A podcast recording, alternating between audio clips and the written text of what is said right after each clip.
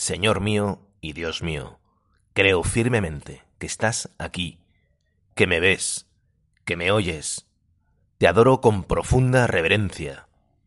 Te pido perdón de mis pecados y gracia para hacer con fruto este rato de oración. Madre mía Inmaculada, San José, mi Padre y Señor, Ángel de mi guarda, interceded por mí. Ven, Espíritu Santo, enciende en nuestros corazones el fuego de tu amor. Y hoy, concédeme el don de temor de Dios. No se trata, Jesús, ni de broma, de tenerte miedo o de tener miedo de ir al infierno. No se trata de hacer las cosas por temor a que si no las hago me va a ir mal la vida o tú, Señor, me vas a castigar. No.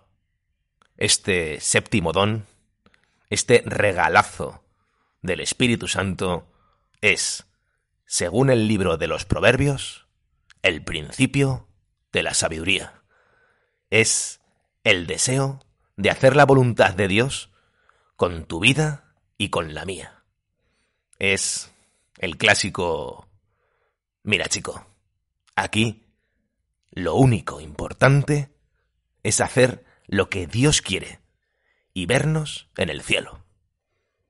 Es este don de temor de Dios tener grabado a fuego en nuestro corazón un antiguo dicho que escuché de pequeño y que se me ha quedado grabado. Es el siguiente. Muy básico.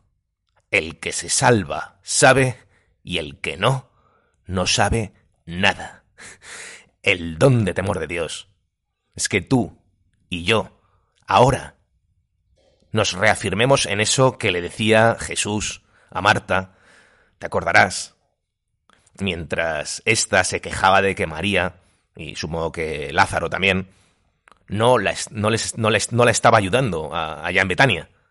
Y le decía, una sola cosa es necesaria. El saber que solo una cosa es necesaria y vivir conforme a lo único importante que eres tú, mi Jesús.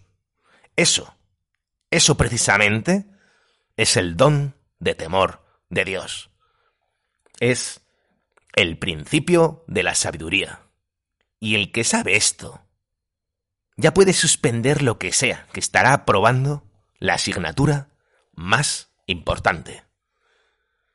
Mm, no quiero con esto hacer un llamamiento a dejar de estudiar, ahora que hay tanto bachiller y tanta universitaria atacada con exámenes, rezamos por supuestísimo y pedimos al Espíritu Santo por ellos, para que les cunda el estudio y saquen todas las asignaturas y con buena nota. Así que si estás agobiado, ánimo absoluto. En fin, a mí me viene muy bien cuando estoy agobiado o las cosas no salen como a uno le gustaría, centrar la mirada en que lo verdaderamente importante va bien. Y no solo bien, sino muy bien. Y es que el plan de Dios para ti y para mí está casi todo hecho. Tú, Señor, lo vienes haciendo desde siempre. Y especialmente desde mi bautismo y mi confirmación. Me has elegido desde antes de la creación del mundo, para amarme por toda una eternidad. Y de manera única e irrepetible. Me has amado con predilección, es decir, antes de que yo te haya amado. Incluso me amas, aunque yo no corresponda a tu amor. Has venido a vivir en mí, siempre que yo quiera. Y como si fueras un mendigo, llamas y llamas y llamas a mi puerta una y otra vez para que yo me decida a abrirte. Me has amado, como se dice en el Evangelio, portentosamente. Ahora creo que, que no se usa demasiado este adverbio. Portentosamente. Es bonito. Aquí en Madrid diríamos, bueno, yo no lo diría, pero, pero diríamos que tú, Señor, nos has amado mazo. Pues Jesús, me amas demasiado, esto es de locos. Y lo tuyo, Jesús, la mayor, locura jamás cometida, quererme como me quieres. Vale.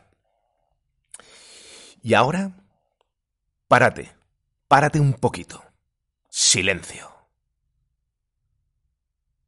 Es necesario que te pares para que estos diez minutos con Jesús sean performativos, nos cambien. Es decir, para que tú y yo ahora no estemos sin más escuchando un podcast de religión, sino que verdaderamente sea un encuentro contigo, Dios, Espíritu Santo, y que sea la ocasión para que infundas ahora en mi corazón, así te lo pido y te animo a que se lo pidas tú con fuerza, el don de temor de Dios.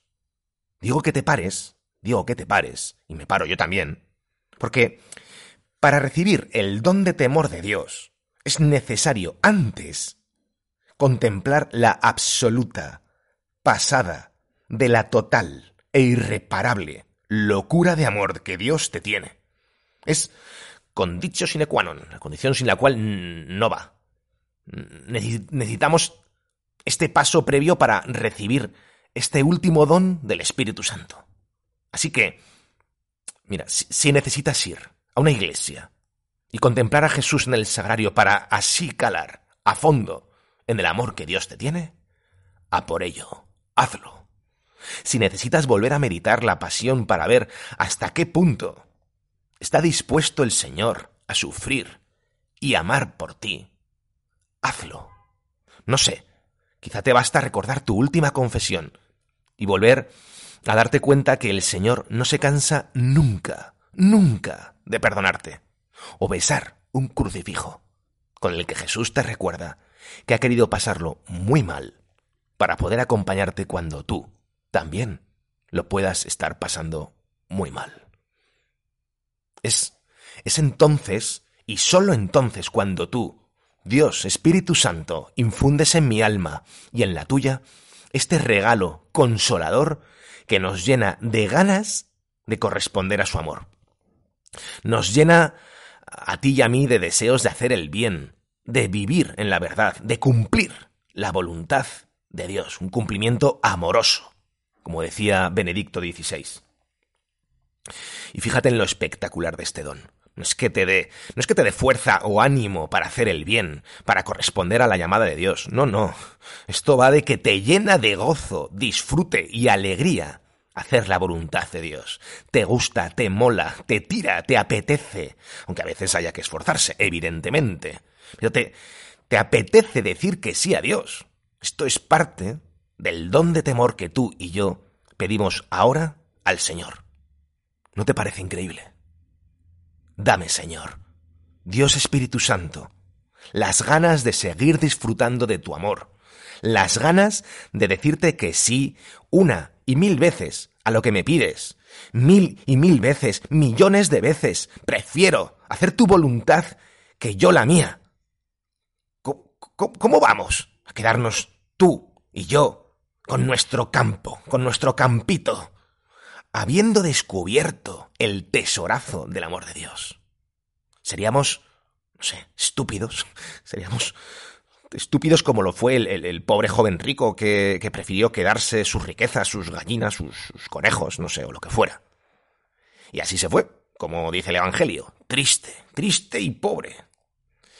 Y triste cosa sería que a ti y a mí nos pasara lo mismo. No nos pasará si meditamos tantas y tantas veces el amor que Dios nos tiene. Y entonces nos pasará, ya nos pasa Jesús, que el único miedo que tendremos es el de decirte que no. El único miedo, el gran temor que invada mi alma será la posibilidad de no corresponderte. ¡Qué miedo, Jesús! ¡Qué miedo! ¿Qué sería de mí sin ti? ¿Qué sería de mí con una vida en la que tú no fueras el centro? Sería tonto, muy tonto. Tonto por los cuatro costados. Con razón tantos papas nos han recordado que quien se da a Dios no pierde nada. Y por el contrario, el que, el que no se da, lo pierde todo. Porque tú, Dios mío, lo eres todo y sin ti nada. Y contigo, pues, todo. Bueno, si te parece, vamos a acabar estos diez minutos con Jesús pidiendo al Espíritu Santo que tú y yo siempre hagamos lo que Dios quiera. Creo que así acertamos de lleno. Esta es una petición que tantas veces te hizo Jesús. Alexia, te acordarás, esa niña madrileña que falleció en Pamplona con 14 años en 1985, tras sufrir un, dolorosa, un doloroso sarcoma de, creo que es Ewin. Jesús, Jesús, decía, le decía siempre, que hagas siempre lo que tú quieras. Tantas veces te lo pidió Alexia, Jesús, y tantas veces tú y yo vamos a seguir pidiéndose al Señor, por intercesión de la Santísima Virgen y del Espíritu Santo. Te doy gracias, Dios mío, por los buenos propósitos, afectos e inspiraciones que me has comunicado en esta meditación. Te pido ayuda para ponerlos por obra. Madre mía Inmaculada, San José, mi Padre y Señor, Ángel de mi guarda, interceded por mí.